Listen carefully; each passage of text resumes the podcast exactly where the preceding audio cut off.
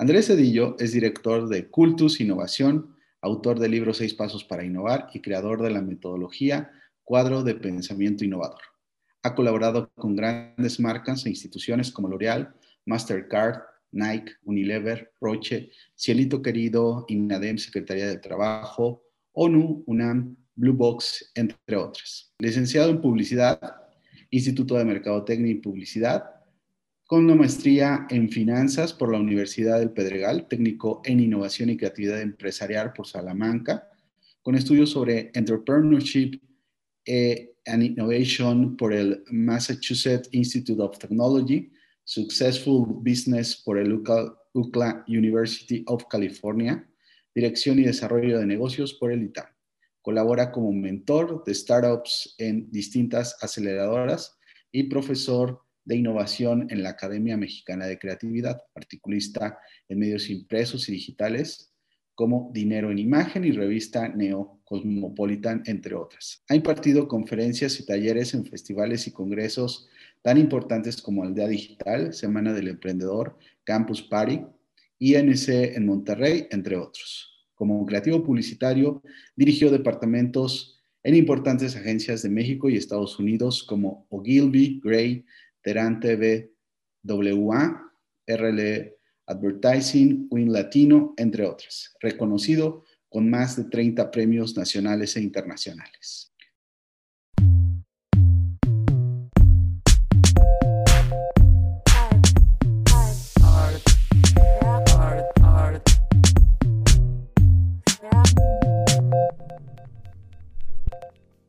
Mi estimado Andrés, un gusto poder saludarte y déjame arrancar porque luego se nos va muy rápido el tiempo. Me gustaría preguntarte quién es Andrés Cedillo y qué lo hace diferente como consultor de innovación. Hola Mario, buenas, buenas, buenos días, buenas tardes, depende de que nos vean, buenas noches, madrugadas, lo que sea que nos estén viendo. Muchas gracias primero eh, por la invitación a platicar contigo, siempre desde que lo hemos hecho, desde que éramos jóvenes, desde aquellos tiempos siempre ha sido eh, muy agradable. Eh, y bueno, como tenemos poco tiempo, respondamos las preguntas directo, ¿no?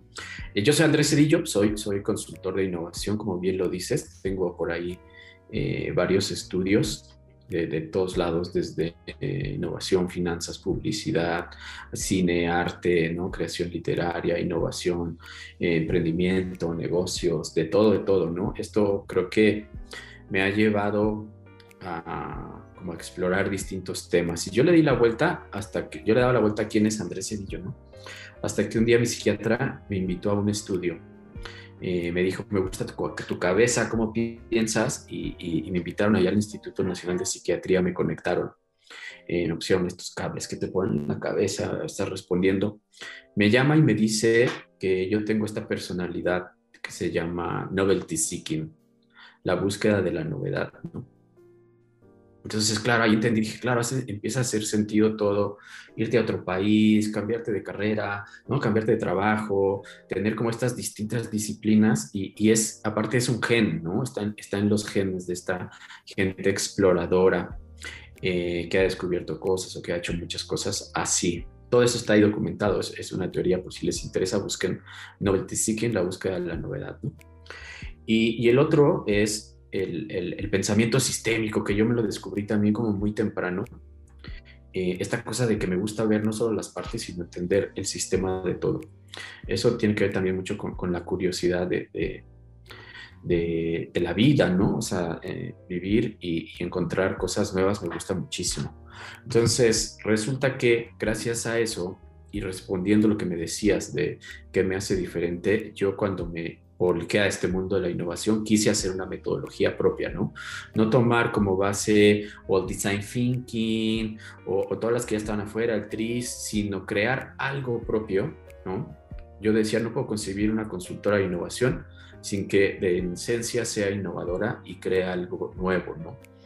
Eh, no estar usando como una metodología que ya está como bastante usada. Entonces hicimos esta metodología eh, hicimos porque me junté con un psiquiatra, me junté con un pedagogo, le fuimos dando forma a, te digo, a un sistema de innovación, desde no solo la creatividad, porque la gente confunde la creatividad con la innovación, sino desde generar eh, un objetivo, ¿no? desde llevarlo a un análisis de benchmark, tendencias, eh, generar ya realmente ideas, pero que no sean ideas fuera de contexto, sino generar ideas disruptivas que tengan valor agregado y que tengan la factibilidad, ¿no? Que sean factibles de ejecutar. Entonces creo que haciendo eso fui marcando como un camino, eh, porque pues eso lo comercializamos, ¿no? Como en forma de consultoría, lo comercializamos en forma de workshops, lo comercializamos en, conferencias, en un libro, ¿no? Entonces creo que eso fue lo que nos dio como cierta personalidad, cierta distinción. Eh, y, nos hizo diferenciarnos en este tema de innovación, ¿no? Claro. Básicamente. Andrés, déjame llevar la narrativa de la entrevista por tres, tres periodos de tiempo. Eh, el Andrés de, del mundo, como bien lo situabas, que nos conocimos vinculados a la publicidad. Me gustaría hacerte algunas preguntas por ahí. Segundo, el Andrés de hoy, consultor de innovación y también pues algunos tintes de eh, creativo, ya nos dirás tú qué es lo que andas haciendo. Y por último, la parte del futuro, ¿no? ¿Cómo ves que pueda vivir eh, lo que hacemos, el pensamiento sistémico, no sistémico, atomizado, eh, la posibilidad de curiosear, la posibilidad de ser más divergente y pensar cuáles son los retos de la economía para el futuro, cómo ves la tecnología, etcétera, ¿no? Eh, déjame empezar por el, por el primero, por la primera pregunta que me gustaría que me, que me, que me comentaras acerca. Yo leo tu currículum y veo que hay mil cosas, ¿no? Eh, ahorita ya nos lo aclarabas un punto con este factor del el gen de estar buscando la novedad. Pero en términos eh, creativos, a mí me gusta mucho tu trabajo me gusta eh, evidentemente tu trabajo plástico de, dirección de arte. Vi algunas piezas tuyas así, Stairway to Heaven. Eh, y ya sabes que eso es muy difícil cuando estamos hablando con personas que tuvo, tienen un mismo background creativo, ¿no? Porque hay cierto celo, hay cierta, sí, vínculo, pero también cuando ves algo dices, ay, este, este personaje está años luz de mí. En ese entorno, eh, eres comunicador, eres publicista, eres director de arte. Eh, ¿qué, termina siendo? Eh, porque también veo que tienes una, un vínculo con la administración. Tú me decías la vez pasada que platicamos que estabas vinculado en algún momento con, con la administración y la de, decidiste dejarla, te metiste a la publicidad y ahora veo que también estás vinculado a las finanzas. ¿Cómo puedes describirme todo esto y cómo tomas decisiones en relación a lo que consumen tus, tus eh, eh, circunstancias a partir de un entorno económico, a partir de un entorno de curiosidad o también es un ensamble que va sucediendo? Platícame un poco de esto. Más bien creo que es secuencial y es parte del proceso, ¿no? Parte de la evolución. Eh, me gusta verlo más así, a que si soy algo fijo, nunca me ha gustado eso de ser algo fijo, ¿no? Eh, al, final, a lo mejor lo tienes que poner en una tarjeta de presentación, pero al final te, te, limita, ¿no? Te limita a decir que eres solo una cosa. Y a mí la verdad es que siempre me ha gustado hacer un montón de cosas. Eh, regresando un poco, soy creativo, comunicador, publicista. Creo que en este punto de la vida soy más consultor, pero sí fui todo eso que dices, ¿no? Creo que, como decía, el proceso me llevó a ser creativo, después entender que y, hacer toda la carrera hasta de trainee hasta vicepresidente en México, en Estados Unidos, ¿no? Como sea. Luego ser publicista, entender que la creatividad sirve para el tema de la publicidad, que trabajas en una agencia, en una multinacional, ¿no? que eres parte de un grupo, que ayudas a los clientes a, generar movimiento de sus ventas. Y después de ser publicista me di cuenta que, y, habrá un momento platicarlo más adelante, que me gustaba no solo la parte de comunicación y publicidad, sino también la parte que tiene que ver con crear el producto, crear la empresa, ¿no? Eh, echarla a andar, operarla, ¿no? Ver cómo factura, ver, ver cómo van las utilidades, entender el PNL y, y empezar a corregir todo lo que está pasando. Entonces, esa parte de consultor, eh, creo que soy más, pero sí fui creativo, me gustó mucho, lo disfruté enormemente. Eh, hice toda una carrera con eso, pero un día sentí que era insuficiente para lo que yo estaba buscando, ¿no? Y, emprendí otra carrera, me reinventé, fueron dos años de completa reinvención, de salir a decirle a mis clientes que yo ya no hacía campañas, que yo ya había estudiado otra cosa, que sabía, tenía otros skills, tenía otros temas que podría hacer, además de lo que ya hacía, ¿no? Entonces, esa reinvención que te digo que al principio fue difícil porque incluso los clientes me decían, sí, sí, sí, pero hazme una campaña, ¿no? Eh, y te regresaban como, como a lo mismo. Entonces, sí desaparecerte de ese mundo de la publicidad por un tiempo fue importante para mí, meterme al mundo de la innovación, del emprendimiento y después ya conjuntar las, dos, ¿no? Para poder tener también como persona ese, ese diferencial, ¿no? Tener algo distinto que ofrecer. Oye, este, ¿qué tan complicado es? Yo, yo puedo entender cuando pues de repente ves el cierre de los mercados y dices, y ya me dirás ahorita tu punto de vista en relación a la publicidad, pero puedes ver que más personas pueden hacer cosas que tienen relación contigo, pero en tu caso, teniendo tanta experiencia y siendo tan bueno para hacer proceso creativo y además tener eh, clientes que te convocan para apoyarles en su estrategia de comunicación no es complejo. Es decir, no quiero volver a hacer lo que antes me gustaba. Por favor, cambia el chip que, soy ahora Andrés en otro tiempo. Al principio sí, y, te, me resistía, ¿no? Después ya como que vas entendiendo, eh, te vas ubicando en, en, el punto de que, a ver, ¿Para qué estamos nosotros aquí como publicistas, consultores, directores de marketing y toda esta cadena? Estamos para comercializar, ¿no? Un producto, o sea, todo, marketing, comunicación, ventas, estamos para comercializar y hacer que la rueda siga girando. Entonces, cuando entendí eso, dejé de tener estos conflictos personales, ¿no? De decir, nah, eso ya no lo voy a hacer.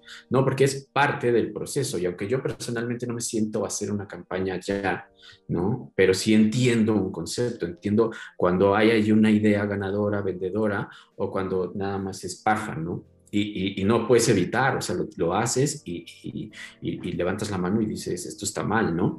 Entiendes que hay un pilar de comunicación que, que, no es correcto porque el consumidor te está diciendo una cosa y tú quieres decir algo que no es correcto, entonces también levantas la mano.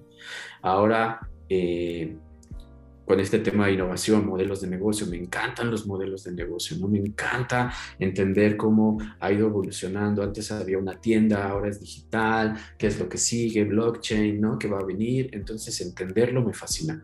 Cuando ya te asumes como esta persona y logras posicionarte, que es lo más difícil, te digo que te encasillas, eh, se disfruta ya cualquier cosa. Porque además, eh, si, realmente sí lo disfrutas porque te hace feliz, ¿no? Resolver un problema, resolver un acertijo, decir, ¿cómo vamos a hacer para que esto venda más? ¿Cómo vamos a crear este nuevo modelo de negocio? Y al final, el proceso de la publicidad, de los negocios, del arte, te digo, de la música, del cine, el proceso creativo es el mismo. ¿No? Te llenas de información, buscas distintas alternativas, conectas un punto y sales con un producto, con una canción, con una campaña, con un modelo financiero, ¿no? Con algo y el proceso creativo fue el mismo. Entonces también es cuestión de entenderlo. Lo que pasa es que hay, eh, estas cuestiones como de autolimitación, ¿no? Que, realmente sí, sí te afectan, pues, ¿no? Andrés, ¿cómo ves el gremio de la publicidad? Eh, ¿Cómo, estás viendo? ¿Sigue haciéndose las mismas preguntas? ¿Ha evolucionado?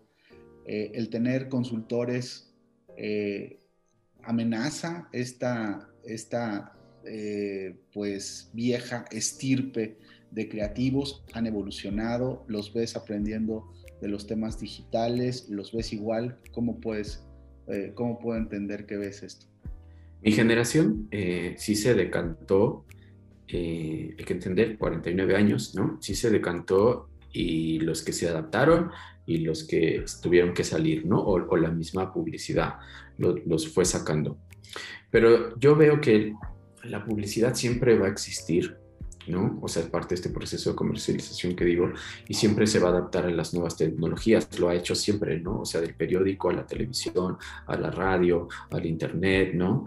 ahora que va a haber algoritmos, inteligencia artificial, toda esta cuestión, eh, siempre va a existir porque siempre va a haber necesidad de, generar estas ventas. Creo, y esto ya es, yo vi mucha gente que se confió, que dijo lo digital no va a, pasar de una página de internet. Y, no lo vieron venir, ¿no? O sea, no, estaban como al día, que, justo esa es una de las cosas que tienes que hacer cuando estás en publicidad, ¿no? Luego, eso fue el primer atraso y que no vimos, ¿no? Y las agencias que eran digitales chiquitas ahora ya se comieron a las grandes, ¿no? Y luego el otro tema eh, del consultor, que los consultores tienen una ventaja. Eh, todas estas empresas consultoras hablan con los directores generales, ¿no? Hablan con los CEOs y las agencias hablan con los directores de marketing. Entonces, cuando los, tú hablas de CEO a consultor CEO, ¿no? Te das cuenta de que hay problemas de distribución, que hay problemas de producción, que hay problemas de facturación. Entonces también ves el big picture y no solo el tema de la publicidad. Y ahí es cuando las consultoras dijeron, ah, pues si puedo hacer todo esto, también podría estar haciendo publicidad y empezaron a hacer equipos de marketing, empezaron a comprar agencias y ahora ya están como parte de este panorama eh, y ya como jugadores importantes, ¿no? Y además con presupuesto, con buenos contactos y ahí es donde nos tenemos que adaptar, por un lado la tecnología que siempre va a estar y por el otro lado el de entender los negocios, que ahí surgieron los planners ¿no? y las agencias como para entender esto, pero no, no, no tiene que quedar nada más en los planners, tiene que quedar en los creativos, tiene que quedar en la gente de cuentas, tiene que quedar en la gente de medios, entender el negocio y evolucionar a la par. Yo creo que las agencias hubo un momento hace unos 5, 6 años que se descontrolaron, que no sabían ni por dónde ir, que si, porque de pronto veíamos fusiones, de pronto veíamos que se separaban, de pronto veíamos que hacían otras agencias, o sea, que todo el mundo estaba buscando para todos lados, iba a Canes y de pronto empezaron, ya no estaban los stands de las agencias, sino ya estaba Facebook, ya estaba Google, ya estaba YouTube dando las pláticas, ¿no? Entonces, es esa cuestión como director general lo tienes que asimilar rápido y decir, para acá se va a mover y para allá me tengo que cambiar todo mi equipo, ¿no? Y, hasta la, reestructurar la, la, empresa. Bueno, ahí tú me vas diciendo si estoy divagando un poco, pero... No, no, no, muy bien, muy interesante. Oye, déjame, déjame saber tu punto de vista en relación a qué tanto una empresa de publicidad va a seguir viviendo de lo mismo o si son nuevas empresas completamente diferentes que están metiéndose eh, con un nuevo espíritu, porque déjame plantear bien mi pregunta. O sea, como tú lo decías, un momento de confusión, siempre vivimos en un gremio en una industria donde en algún momento las empresas de medios empezaron a comprar a las agencias de publicidad, luego empezaron a surgir estas empresas digitales pero ahora, como tú bien dices, ya hay consultoras digitales. Entendiendo que ahora hay consultoras digitales como esta reciente compra de Frog, ¿no? Eh, y que también puede haber algunas otras como IDEO en California. Estas empresas que no surgieron inherentemente dentro del mundo de la publicidad, puede ser que ya como, como lo decimos, ya estén ampliando la posibilidad para que haya un encontronazo entre las antiguas, viejas empresas de publicidad y estos nuevos players sofisticados. ¿Así lo ves o piensas que la publicidad puede alcanzar a estas empresas que llegaron pensando de manera diferente? Eh, ¿O piensas que hay posibilidad para que estas empresas que nacieron en entornos publicitarios puedan brindar la batalla para empresas que nacieron como consultoras? Eh, mira, todos los días eh, ahí en, el grupo al que pertenece mi empresa analizamos todo esto, ¿no? Porque justo es, un gran ejercicio poder platicarlo y ver hacia dónde te vas a mover. Entonces, las conclusiones que hemos llegado es que el mundo se está, el mundo del marketing y comunicación y negocios se está yendo hacia la especialización. Justo por este tema digital que se volvió más complejo hacer lo que antes era muy sencillo. Tenías un producto, ponías una tienda, ponías un billboard, un anuncio y la gente iba y te lo compraba. Hay más competencia, hay más medios, ¿no? Hay más cosas que medir. Entonces, eh, ya no solo, incluso ya no solo podemos hablar de agencias digitales o de consultoras de design thinking o innovación, sino dentro de esas mismas agencias eh, hay especialidades, ¿no? Alguien que se enfoque en e-commerce, alguien que se enfoque en generación de leads, alguien que se enfoque justo en la transformación digital, ¿no? Alguien que se enfoque en, en hacerte un algoritmo para hacer proyecciones econométricas, ¿no? Entonces se volvió como muy especializado y en cierto punto se pulverizó. Eh, eso que decimos, ¿no? Porque antes no había necesidad de saber todo eso. Los clientes también tuvieron que generar departamentos internos, ¿no? O sea, tú ya no puedes hablar de insight con una empresa grande de insights eh, así sentarte y, sentir lo que tú ves y observas cuando ellos ya tienen datos, ¿no? Tienen los consumidores, saben a qué hora les compran, cuándo les compran, cuáles son esos motivadores, ¿no? Saben los triggers, entonces eh, ya parece de ciencia ficción. Entonces ya tienes que tener ese departamento interno en la empresa para entender a este consumidor y la agencia tiene que tener un interlocutor que también entienda eso, que lo traduzca para que un creativo pueda hacer una campaña con emoción. Entonces, ya también no hay creativos nada más como era antes, una dupla, ¿no? O sea, ya hay creativos incluso tecnológicos, ¿no? Que están pensando en una aplicación, que están pensando en todo este tipo de cosas que antes pues no, no, lo hacíamos, ¿no? Entonces creo que las empresas se van a tener que especializar en algo muy bueno, o sea, algo que, que sea una barrera de entrada que nadie más pueda hacer, ¿no? Nadie puede generar estas proyecciones econométricas como yo, ¿no? Yo te puedo hacer esta cuestión con, y, eso te va a llevar a cuánto tienes que invertir en medios, ¿no? Y cuánto tienes que gastar en un fee de agencia y tal. Entonces, va a suceder esta especialización y ya no va a haber tanta generalización, ¿no? Y estamos olvidando eh, que también el consumidor, el consumidor no piensa en productos o piensa en categorías o piensa en industrias. El consumidor piensa en resolver su necesidad, en vivir una experiencia, ¿no? Entonces, cuando haces un evento, haces un, concierto, eh, y antes nada más contratabas gente, ponías un anuncio en la radio. Hoy, o sea, hay patrocinadores. Hoy están los de los, de los stages, ¿no? Generando esta tecnología y el consumidor quiere toda esa emoción quiere toda esa especialización de cosas, ¿no? Que al final le haga vivir una experiencia y hacia allá tendríamos que movernos nosotros como consultores, como agencias, ¿no? Eh, yo es lo que veo y, si va a ser una agencia ahora, tiene que ser especializada o ser muy buena en algo, ¿no? O sea, es por si una estupidez, pero hasta en chatbots. O sea, nadie hace chatbots como yo, nadie los programa y esto te va a resolver un tema que antes te costaba tres personas atendiendo un teléfono, ¿no? Pero nadie, yo no podría hacer eso mismo, ¿no? Y va a haber 10 agencias que sí sepan eso del millón de agencias que existen en el mundo, ¿no? Y las vas a ir a buscar cuando eso suceda. Platícame un poco de, tu libro, Andrés, que no me gustaría perderlo de vista. Eh, ¿Cómo se dan, cómo, cómo empezar a, a querer eh, tomar lectores a partir de un mundo tan sofisticado como este, ¿no? Entiendo que uno de tus principales motivadores era no que una empresa de innovación no debe de, si se dice de innovación, no debe de estar tomando metodologías que ya estén en el mercado, eh, pero es de un reto importante, ¿no? Creo que, tienes, bueno, eh, eh, creo que tienes dos, pero ahorita platícame del primero. ¿Por qué hacer una metodología y por qué publicarla en un libro? Mira, este, aprendí algo cuando, era creativo, ¿no? Dije, cuando yo tenga una empresa, la voy a hacer correctamente, ¿no? Eh, que tenga como un, un diferencial, que ese diferencial realmente esté sustentado en algo y que la gente quiera venir a comprarlo.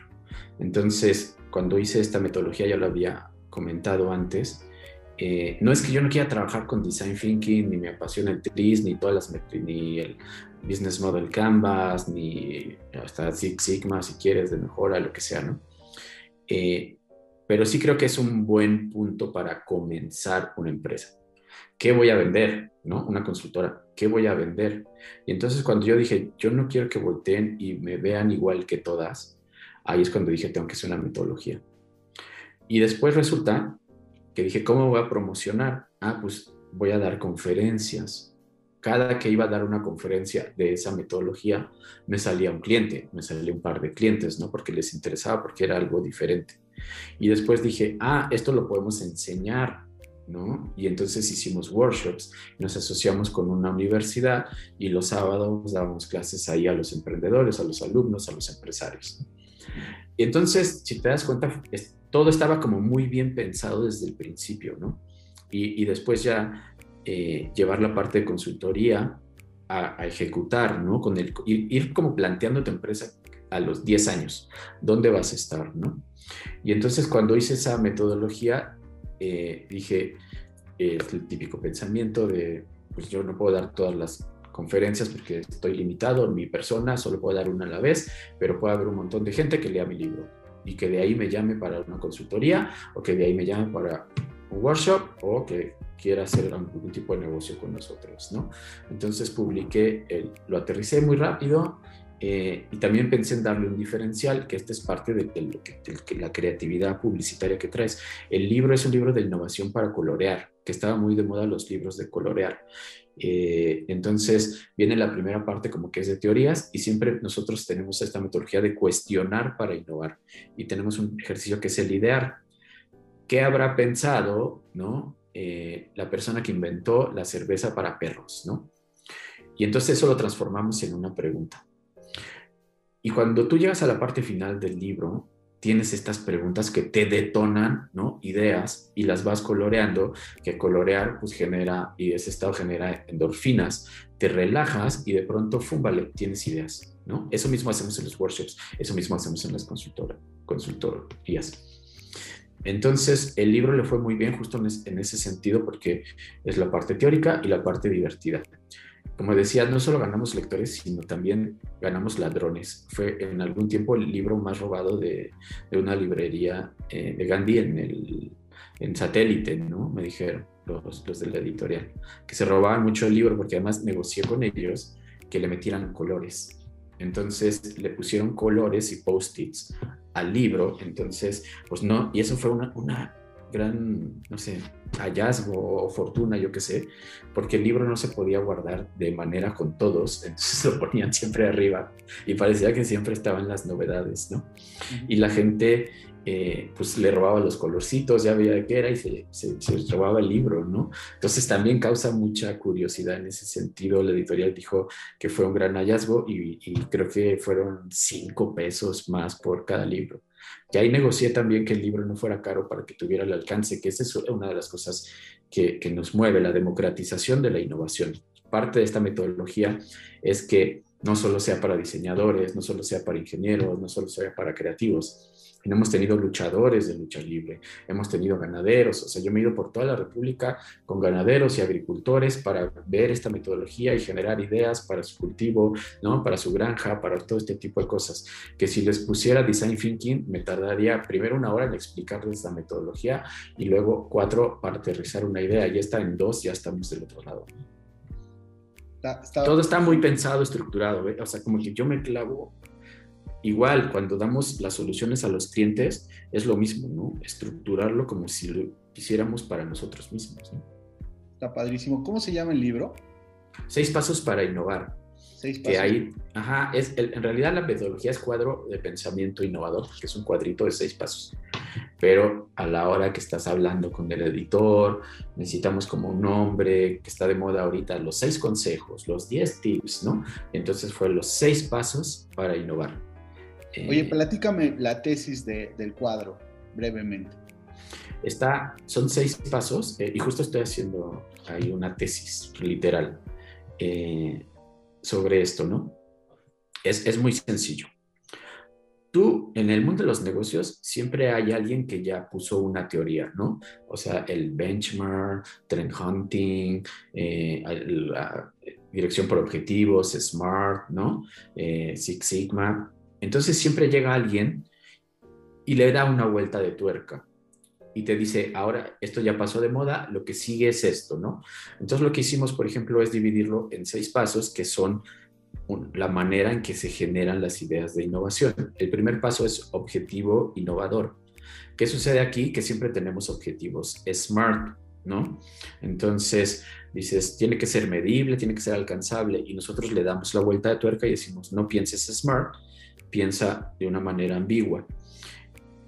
¿Qué quieres reinventar dentro de tu industria? ¿Qué quieres eh, revolucionar? ¿no? ¿Qué quieres generar una disrupción? Entonces no es quiero vender 10 10% más, sino quiero revolucionar la industria de las bebidas con unos nuevos sabores, ¿no?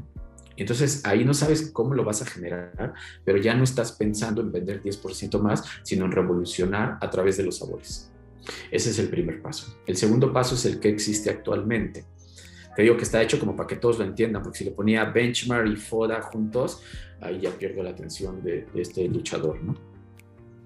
Eh, entonces, ¿qué existe actualmente? Está justo es un benchmark y un FODA de una manera en el que tú puedes encontrar la, la industria, lo que está sucediendo o los procesos internos o los productos que ya hay y encuentres las ventajas y las desventajas. El tercer paso es mejora. Tú puedes mejorar casi cualquier cosa a través de los materiales, a través de tecnología, pero si tú a, la mejora, si tú analizas las tendencias, puedes decir, ah, en el futuro va a existir esto y eso ya te lleva al paso cuatro, que es una innovación. Y ahí tiene que ser una idea que genere un, rompa un paradigma dentro de la industria y genere valor, que ese es el paso 5, el valor agregado. Tú sabes que eh, hoy en día todo el mundo compra no por lo que cuesta el producto, sino por el problema que le resuelve, ¿no? Estás dispuesto a invertir más por el tamaño del problema que te está resolviendo, eso es el valor agregado. Y luego el paso 6 es la factibilidad. No queríamos que solo fuera eh, que sean ocurrencias, ¿no? Confundimos las ideas con las ocurrencias.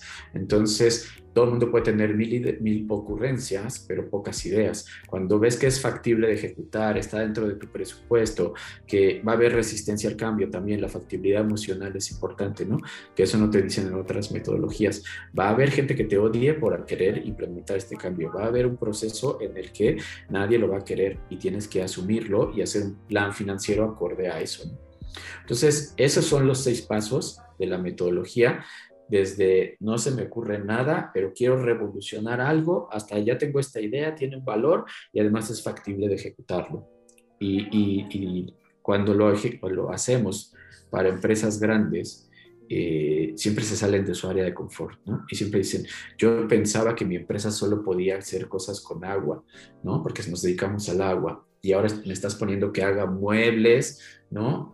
Para justo eh, cómo se toma el agua, cómo se disfruta, tal, ¿no? Cómo se conecta mi, mi, mi edificio con el agua, cómo lo puedo conservar, y entonces ya lo sacas de, lo que venían pensando siempre y te los llevas a otros territorios. Básicamente eso fue lo que hice con la metodología y que fuera muy simple, muy, muy fácil de entender. Traducir estos temas de, que están en la Harvard Business Review y que solo puede entender un especialista y llevármelos con el pedagogo, llevármelos con el psiquiatra para hacer un cuaderno de trabajo que en cinco minutos lo tienes resuelto, ¿no?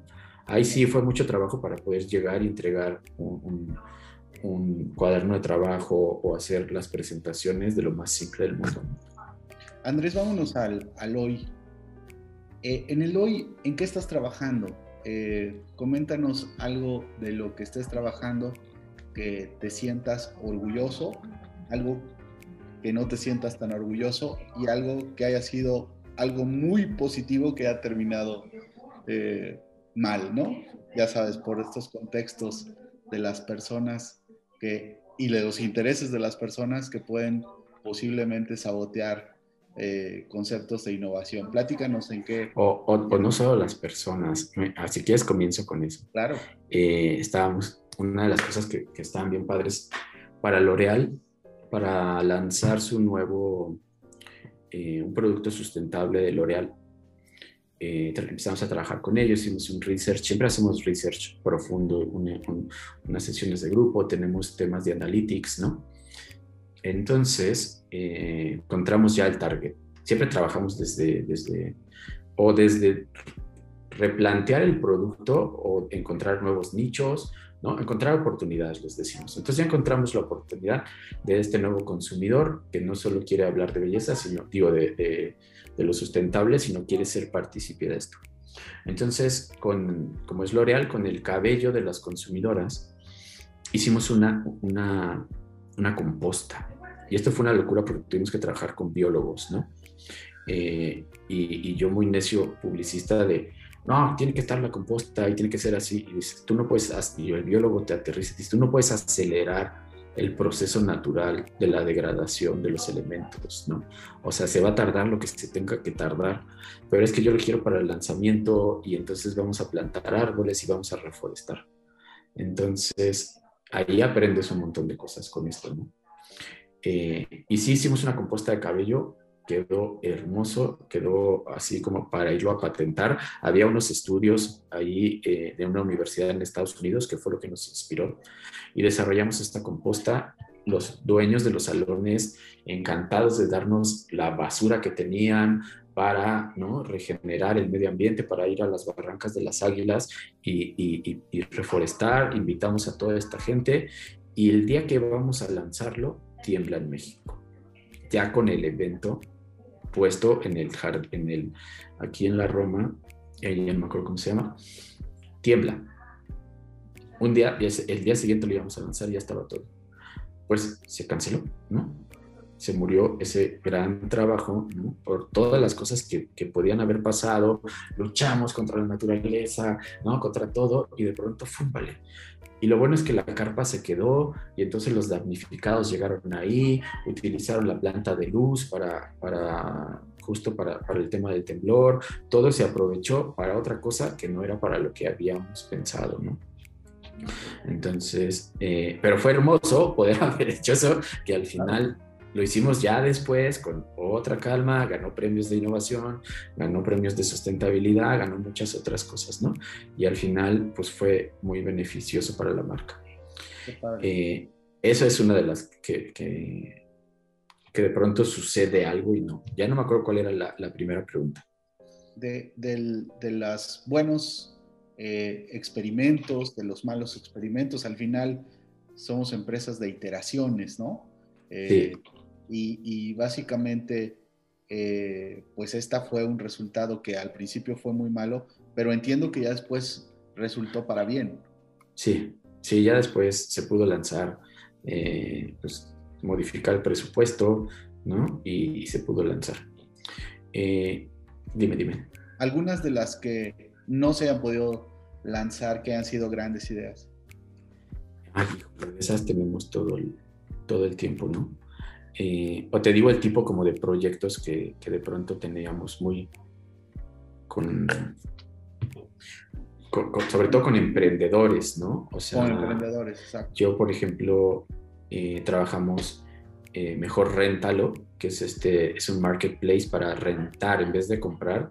que tú yo tengo una raqueta y yo no la tengo y quiero jugar eh, tenis, ¿no? Eh, te la rento para jugarla y lo depositas en esta cuenta y, ya te la llevo y te la entrego, ¿no?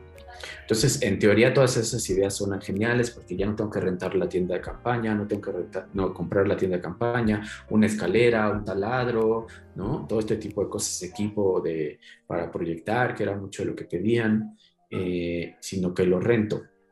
Y ahí pasaron dos cosas. Uno, que está muy difícil con el sistema que teníamos como de impuestos, porque nosotros como empresa teníamos que colectar nada más o pagar impuestos de la parte eh, que nos íbamos a quedar, del 20% de esa comisión, no del costo total de la renta, porque una parte iba para el otro. Y te estoy hablando antes de, de estos tiempos, hoy los marketplaces y eso es como muy normal, ¿no? Pero hace 10 años pues, que sucedió esta idea, todavía no pasaba eso. Y dos, el tema de la programación. O sea, por más que me senté con programadores, por más que me senté con gente para decirles, es que nada más quiero que suceda así, más esto, esto, el otro, tampoco estábamos ahí listos para llegar a ese tema tecnológico que nosotros estábamos buscando. ¿no?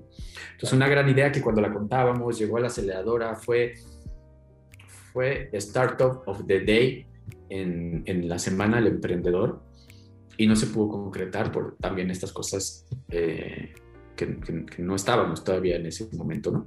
Y, ya y es, es, como muy común en el tema de innovación, ¿no? Hay una frase que me gusta mucho que siempre les digo es, un innovador siempre tiene razón antes de tiempo. Ya después nos hablaron, caso de estudio, se documentó muy bien, pero nunca pudo, pudo salir justo por ese tema. Entre impuestos y tecnología, eh, no, no jaló. Oye Andrés, ahora que estás en todo este contexto eh, donde el tiempo juega, como tú bien lo dices, una instancia súper importante, ¿qué has aprendido de la gente que te acompaña en todo este proceso? ¿Cómo los tienes que elegir? ¿Cuáles son las personas eh, que tienen que estar? ¿Cuáles son personas que no tienen que estar como parte de tu equipo? ¿Qué me puedes decir de eso? justo estaba hablando de eso ahorita con mi socio de, la contratación del equipo.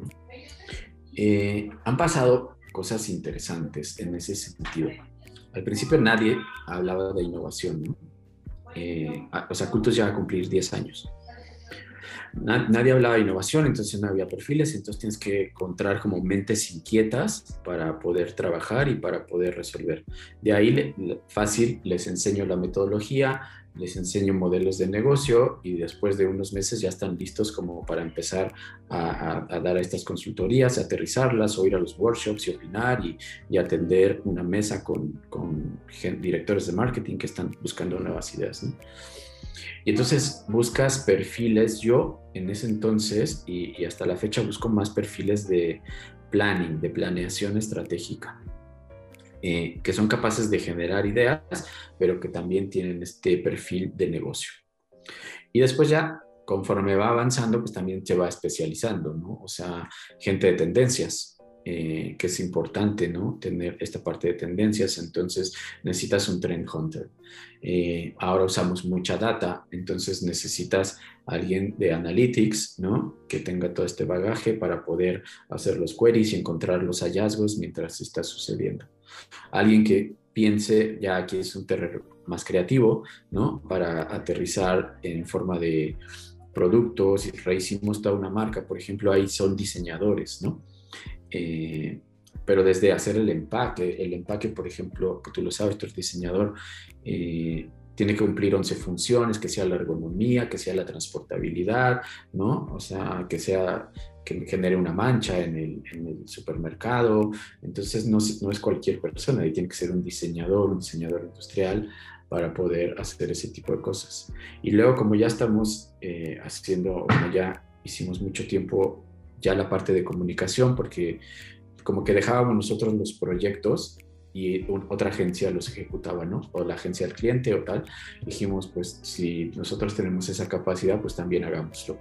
Y ahí ya un equipo creativo, digital, más tradicional.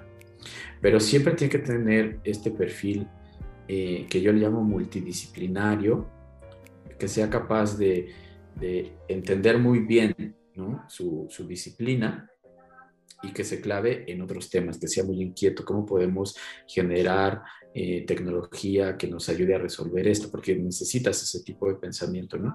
¿Cómo podemos utilizar? Yo vi algo que estaba sucediendo en Japón con estas tendencias, ¿no? Y, de pronto ya tienes ingenieros y ya tienes un montón de cosas en diferentes partes del proceso, pero se vuelve eh, más complejo, ¿no? Consultores, digo, con biólogos, o sea, nosotros tenemos como este modelo de, si vamos a trabajar con algo de alimentos, pues buscar un consultor, a alguien especialista en alimentos, porque no lo puedo tener en la nómina todo el tiempo, ¿no? Claro. Eh, entonces trabajar con gente. Hicimos metodologías, por ejemplo, para gimnasio, ¿no? Metodologías de entrenamiento. Eh, y pues ahí necesitábamos coaches de, ejercicios para que nos explicaran, ¿no? Cómo son las metodologías de entrenamiento y necesitábamos especialistas en, la parte del cuerpo, los músculos, todo ese tipo de cosas. Entonces metes a estos especialistas en ese tema, ya sea coaches, a doctores, hemos tenido, trabajado mucho con doctores, ¿no? Eh, y los metes con un equipo creativo, con uno de planning, con un diseñador, hasta con un programador y, de pronto yo soy el que mi trabajo es como conectarlo todo para poder generar esa, ese sistema nuevo de entrenamiento, ¿no? Eh, que es como el 58, no sé qué, o ya no ni cuántos días son estos tipos de entrenamientos, ¿no? Nos ha tocado hacer géneros musicales, ¿no? Escuelas de música, metodologías para, para que los niños aprendan música, o sea, un montón de cosas que, que además me llenan muchísimo más que cuando era creativo, ¿no? Claro. Eh, porque ahora, es, ahora ya no hay límite, ¿no? O sea, llega alguien y te dice, necesito crear un nuevo alimento, pues lo hacemos, ¿no? O sea, nos, hemos, no que la inventamos, pero sí para un producto de, bebés, trabajamos sobre una,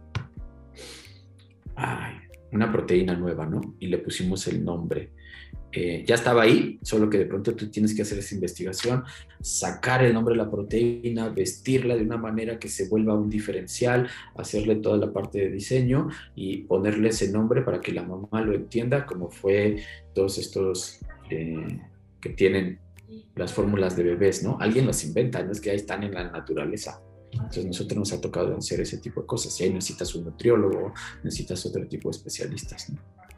Está madre, está, es muy interesante ya, ya, me, está haciendo pensar qué divertido es esto, ¿no? Oye Andrés, yo sé que tú eres un, bueno, te conocí eh, en un momento en el cual podía ver a un profesional exigente. Hoy eres exigente con, con, la gente para hacer cultura organizacional o simplemente piensas que tal vez mm, la exigencia no tenga que ver con el mindset de las personas que colaboran contigo ahora en una empresa de innovación. ¿Es importante? ¿No es importante? ¿Cómo atiendes el reto de cultos? Es muy importante el, el nivel de entregable que tienes que darle al cliente, ¿no? Eh, para mí eso es lo más importante, que cumpla con lo que estás esperando está esperando él. Entonces, en ese sentido, soy muy exigente con el equipo, de que el producto final que va a hablar por nosotros, que pasamos un mes, dos meses trabajando, sea impecable, ¿no? Y, y que tenga todo lo que el cliente necesita para resolver su problema.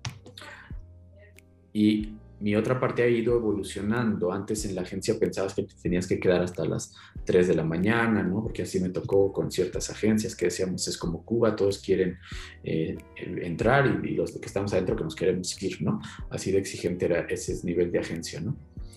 Eh, y ahora ha ido evolucionando. Ya no me interesa si estás en tu casa, si vas a la oficina, ¿no? O sea, si lo haces en una cafetería, con tal de que a la hora que quedamos me entregues lo que quedamos, ¿no? Eh, entonces ahí ni los horarios ni eso me, ya me interesan tanto. Eh, más la responsabilidad. Y es donde tienes que, creo, ya no solo como, o lo haces como persona, pues, ¿no? Si quedas en algo, lo haces. Luego como profesional lo tienes que cumplir todavía más. Y en ese sentido, ese es el rasgo que más busco yo para el nivel de exigencia, que sea gente responsable, que si quedó, porque suena como, como lo más absurdo, dices, claro, pues es profesional y tal, pero de pronto te llega gente que dice, ah, se me fue, se me pasó, no pensé que era importante, ¿no? Y, a lo mejor hasta se ha perdido un poco en ese sentido con como la evolución, ¿no? Como que se ha descuidado, no es que se haya perdido, se ha descuidado, que siempre está, pero como que ahora perdió un poco de importancia. Y, yo, así nada más te digo este resumen, yo creo que nuestro único trabajo al ser de servicio es darle paz mental a la gente, que sepa que está en buenas manos, ¿no? Y al final eso te lo agradece en lo económico y hasta tengo clientes que están conmigo por tres, cuatro ocasiones que se han ido de, de distintos empleos y ahí están, ¿no? Conmigo. Qué padre. Oye, Andrés, déjame, voy al futuro. Teniendo la responsabilidad de estar proveyendo consultoría para clientes, para grupos importantes eh, y teniendo pues este reto de estar anticipando, eh, generando equipos multidisciplinarios eh, para generar demanda en, las ofertas de los clientes. ¿Cómo, ves que tengan que ser los clientes en el futuro? ¿Los ves con las características que debe tener pues personas que integran un grupo para darle respuesta al futuro, piensas que tal vez el reto vaya a ser demasiado grande. Eh, ¿qué, es lo que ves en este intercambio de servicios con los clientes para que pueda eh, Cultus ir hacia adelante? Eh, ¿Ves que ya hay clientes que están abriéndose a ofertas como la tuya? ¿Los ves todavía cerrados? ¿Qué piensas? Eh, igual estamos en evolución, ¿no? O sea, este tema de cómo ha ido cambiando la consultoría de innovación que te decía al principio, eh, porque de pronto hubo una sobreoferta de innovación y, y, volteabas para cualquier lado y había una consultora de innovación que cuando ya te especializas, tú vendes investigación, no vendes innovación, ¿no? O tú vendes eh, cursos de creatividad, no vendes innovación. Entonces, afortunadamente, ese boom que surgió en el sexenio pasado, justo porque se movió el tema del emprendimiento, ya pasó, ¿no? Y entonces ya los clientes también ya se decepcionaron de muchos que contrataron al principio, ¿no? O sea, eh, te contaba que ahí me tocó, por ejemplo, hacer un, estar con otras consultoras en este proceso de generar ideas para la Secretaría del Trabajo y el que estaba liderando la, la sesión de innovación aventaba un pollo y te decía, di una idea así de la nada, ¿no? no sin brifear ni nada, se, se, me hacía lo más irresponsable, ¿no? Decía, esto no es innovación, ¿de qué estamos hablando? O sea, hay que cambiar este mindset. Luego vino el boom del design thinking, ¿no? Que eso estuvo muy bien porque ya se empezó a profesionalizar este tema. Y hoy lo que está pasando es la transformación digital que la estamos confundiendo con innovación. Eh, porque que es que hagas una app no necesariamente es innovación. La innovación tiene que ver mucho con, y, regresándonos a los orígenes, con el motor de la economía. Posteé hace poquito, hice, es un posteo, un artículo eh, de que el, el mercado del consumo descendieron las innovaciones en la década, le llaman la década perdida, porque hubo 49% menos innovaciones del 2010 al 2020. Por justo, yo lo, relaciono porque estamos trabajando sobre cosas que no son innovación y pensamos que son innovación. Eh, cuando tendríamos que estar creando nuevos productos, ¿no? sobre todo los emprendedores, quieres salir a competir con estos big fish, tienes que crear eh, este nuevo producto que revolucione y que cambie todo y, nos, y, para, yo sí siento que fue una década perdida en ese sentido, eh, de que perdimos el rumbo, ¿no? En, Silicon Valley, como decías, IDEO y todos ellos no lo, no lo han perdido y siguen generando cosas, ¿no? Frog y, todos estos que, que, tú me digas como que tienen el camino claro. Y aquí a lo mejor es parte de que fue el nacimiento de este tema, lo perdimos. Entonces, los clientes también ya están regresando a entender bien, y te, y te pongo dos casos, no voy a decir las empresas, eh, nos llaman que estaban en una empresa de, de, alimentos, ¿no? Y eran, eran Research and Development. Y luego ese mismo equipo de Research and Development ya se movió a una farmacéutica, pero ya como innovación de devices, ¿no? Entonces ahí te das cuenta que ellos ya se profesionalizaron. No todos, no, no, no o sea, marketing sigue siendo marketing, digital sigue siendo digital, pero ya hay un equipo de innovación dentro de las empresas. Y entonces con ese equipo de innovación ya el filtro eh, es como más fácil porque ellos ya te ubican, ¿no? Ya vemos tres o cuatro consultoras que somos capaces de darles lo que ellos están pensando.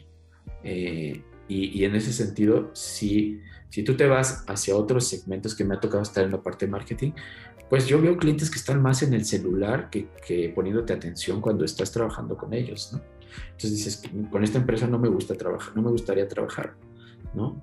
eh, pero con los que sí te entienden, con los que sí te especializan y sí te hablan de innovación y te puedes sentar a hablar de metodologías, te puedes sentar a hablar de autores, te puedes sentar a hablar, o sea, de qué tipo de, investigación nos conviene para esto, eh, ahí sí se, volvió bueno en ese sentido. Claro. Regálame un poquito de, de, este cerebro inquieto que tienes y dime qué, qué mundo vamos a vivir los próximos 10 años, económico, político, social, ¿qué es lo que ves? ahí va otra vez mi pensamiento sistémico. Eh, la economía funciona en ciclos y ya veníamos en una hacia la recesión, tú sabes, ¿no? Entonces tocamos ese fondo y, además nos pegó el COVID y pasó este año y entonces lo que viene es una etapa de crecimiento. Entonces, para los próximos 10 años, ¿no? No os lo digo yo, ahí está.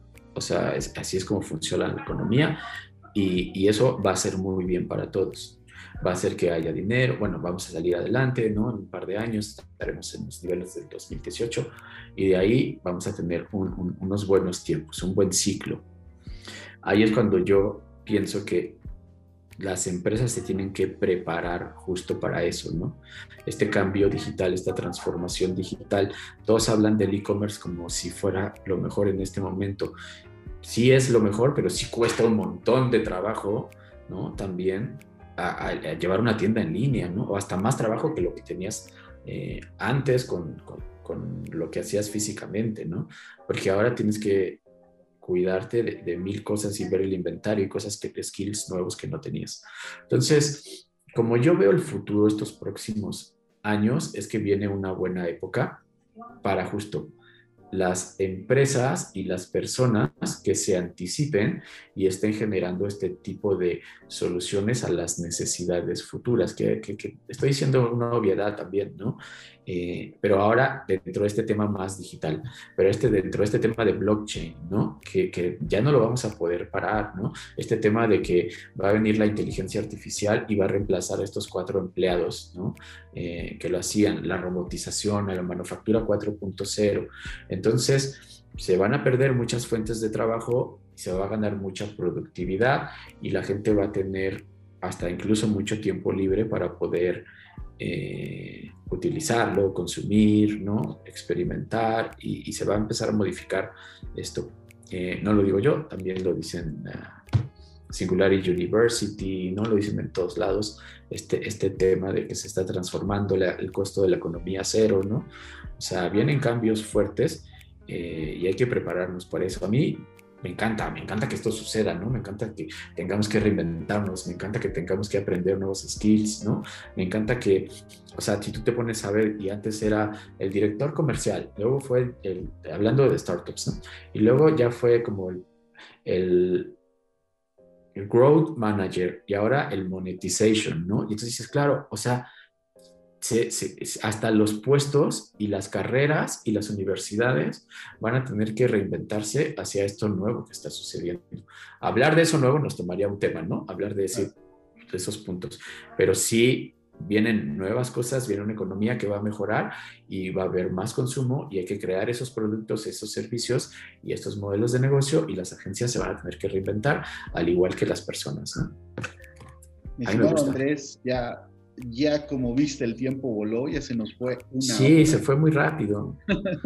déjame preguntarte. No, no sé si estamos aterrizando cosas concretas, pero espero que sí. No, por supuesto que sí. Oye, déjame preguntarte varias cosas acerca de ti. ¿Qué estás escuchando? ¿Qué estás viendo en plataformas? ¿Qué estás leyendo? Eh, soy, soy rockero. Eh, tuve mi banda de rock y tocaba, era músico y todo, ¿no? Entonces siempre voy a escuchar todas estas novedades que ahora gracias a Spotify eh, te llegan de inmediato y antes teníamos que ir a buscar discos, ¿no? Pero en algún punto y, eso sucedió porque también como, como que la innovación me ha dado para muchas cosas. Nos buscó la Orquesta Nacional de Jazz eh, para hacerles unos modelos de negocio y tal. Y me clavé muchísimo en el jazz. Me clavé sobremanera en el jazz que de pronto entender la belleza del jazz y que no es nada más tocar toda la mayor cantidad de notas que puedas en el menor tiempo, eh, eso me volvió loco. Entonces me volví como siento yo como viejito en ese sentido, pues ya me gusta estar con mi copa de vino y escuchando jazz. Pero la complejidad de entender, este es, este es, este es el, motivo de la canción, ¿no? Esta va a ser la armonía, la melodía, después cada quien aviéntese un solo, reinvente este tipo de cosas y al final nos vemos en 10 minutos, nos juntamos después de que cada quien haya hecho lo suyo, nos juntamos para cerrar esta canción, híjole, me volvió loco, Mario, me volvió loco porque porque cada canción de jazz es muy parecido, desde el Big Bang hasta, hasta los, los tríos, todo, tiene esa estructura y es una locura poder entenderlo, ¿no? O sea, es muy cerebral lo que te estoy diciendo, es muy cerebral, es como también estar jugando ajedrez a la vez con, ahora qué va a ser este solo, ahora qué va a ser el bajo, ahora cómo le va a responder la batería, ¿no? Ahora qué va a ser el del sax, ahora qué va a ser la trompeta, es una locura y por ahí me clavé. Lo disfruto mucho, la verdad.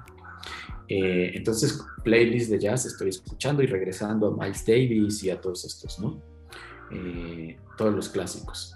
Y, de hecho quiero dar unos cursos de, no yo, pero juntar a alguien para que dé cursos de apreciación musical, porque una de las cosas que hice fue eh, hacer también, hago muchos emprendimientos, ¿no? Beat and Beat, que es vino y jazz, maridar y juntar clientes que tengo de restaurantes, clientes que tengo de vinos con clientes de la orquesta y, y juntarlos, ¿no? Entonces, por ahí también, siempre que tengo este tipo de cosas, se me ocurre algo. Luego, de libros, ahí sí Oye, antes de que me contestes esa, ¿qué, qué, qué estás tomando? ¿Qué tomas? Eh, ¿Qué hay en tu cabita? Ah, eh, ahorita mucho vino eh, mexicano. Me volví también fan de ir a, al Valle de Guadalupe. Entonces, apoyar a los productores mexicanos en ese sentido, que la industria del vino surja, ¿no? Eh, bastante. Entonces, ahí sí experimentar siempre con, con, que además hay unas variedades increíbles ahí en el Valle de Guadalupe. Entonces, y también es muy cerebral, ¿no? O sea, aprender, eh, hice, estuve en Chile un tiempo, entonces tomé unos cursos para catarlo, viví en Estados Unidos, en California, ¿no? Entonces también me quedaba ahí muy cerquita todo Napa Valley. Entonces, profundizar en estos temas, soy muy hedonista, ¿no? O sea, ya ves la música, todo lo que da placer me encanta, ¿no? Entonces, vino, pero poder olerlo, poder, poder saborearlo, me gusta. El mezcal me fascina y el tequila. No soy de mezclar, no soy de cócteles. Eh, no me gustan estas nuevas bebidas. A mí me gusta el sabor directo de las cosas, ¿no? No, tanto mezclar. Pero, bueno, vinos. Vino estoy ahí y mezcal. Oye, eh, Dime, dime qué estás viendo, qué te tiene entretenido. ¿Estás viendo contenido en Netflix? ¿Estás viendo contenido en Disney? ¿Qué te ha llamado la atención?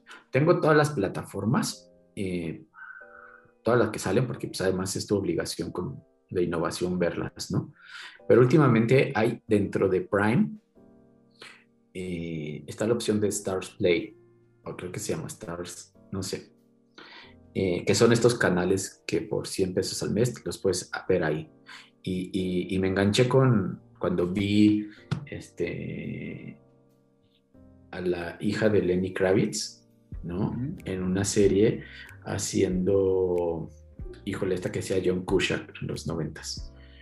Era una película High Fidelity. Y entonces me clavé con esas, con, en esto pagué, pagué y ahí descubrí un montón de series digamos, a mí me gusta el cine independiente gringo, no sé por qué tengo esta cuestión muy gringa. Entonces, me gusta Half Nelson, me gustan todas estas series realistas, independientes, y pero que son entretenidas, ¿no? Que, que sí llevan como un ritmo. Y ahí estoy, por ejemplo, ahorita viendo Sweet Bitter. Es una serie de una chava que, que lo contrapongo con... En Netflix está A Bold Tie, están en Nueva York y que trabajan todo glamuroso en una, en una revista hermosísima. Esa misma generación, pero atendiendo al restaurante, ¿no? Y sufriendo lo que es realmente sufrir Nueva York, ¿no? Es, es increíble. Y, esa, y ese canal tiene todas esas series como muy realistas, muy humanas, me gusta eso, ¿no? Me gusta que, que, veas el escritor y que, y que saca, que puso el corazón así en la mesa para escribir ese guion, ¿no? Y lo mismo con los libros, o sea, con los libros siempre estoy como entre el ensayo, toda mi vida ha sido entre leer un buen ensayo y leer una buena novela o leer un buen poemario, ¿no? Entonces, si revisas mi iPad, justo están las dos cosas, ¿no? O sea, estos autores clásicos de, novelas y un, eh, From Zero to One, ¿no? De, Peter Thiel, que te habla de tecnología y que me clavo, ¿no?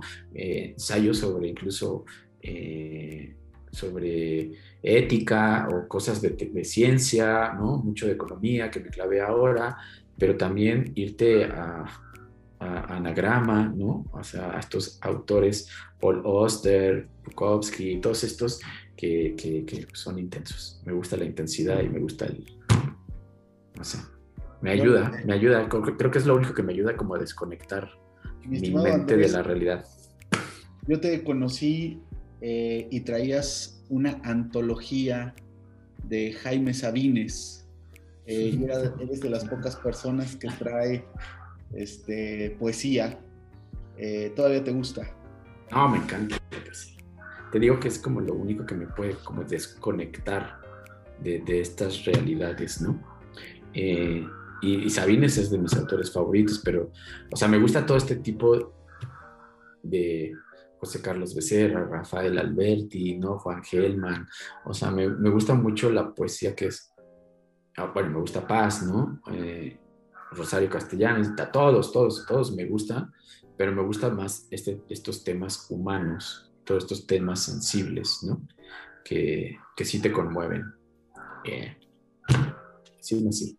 ¿qué le vamos a hacer? Mi hermano, te dejo un abrazo, gracias por la charla, ha sido enriquecedor tanto tu parte profesional como tu parte personal. Sé que están unidas y, que así las vives. Espero que no sea la última vez eh, que, te, que nos des un tiempecito para poder hablar de otros temas y pues espero que dentro de poco nos podamos echar unos mezcalitos en una buena cantina.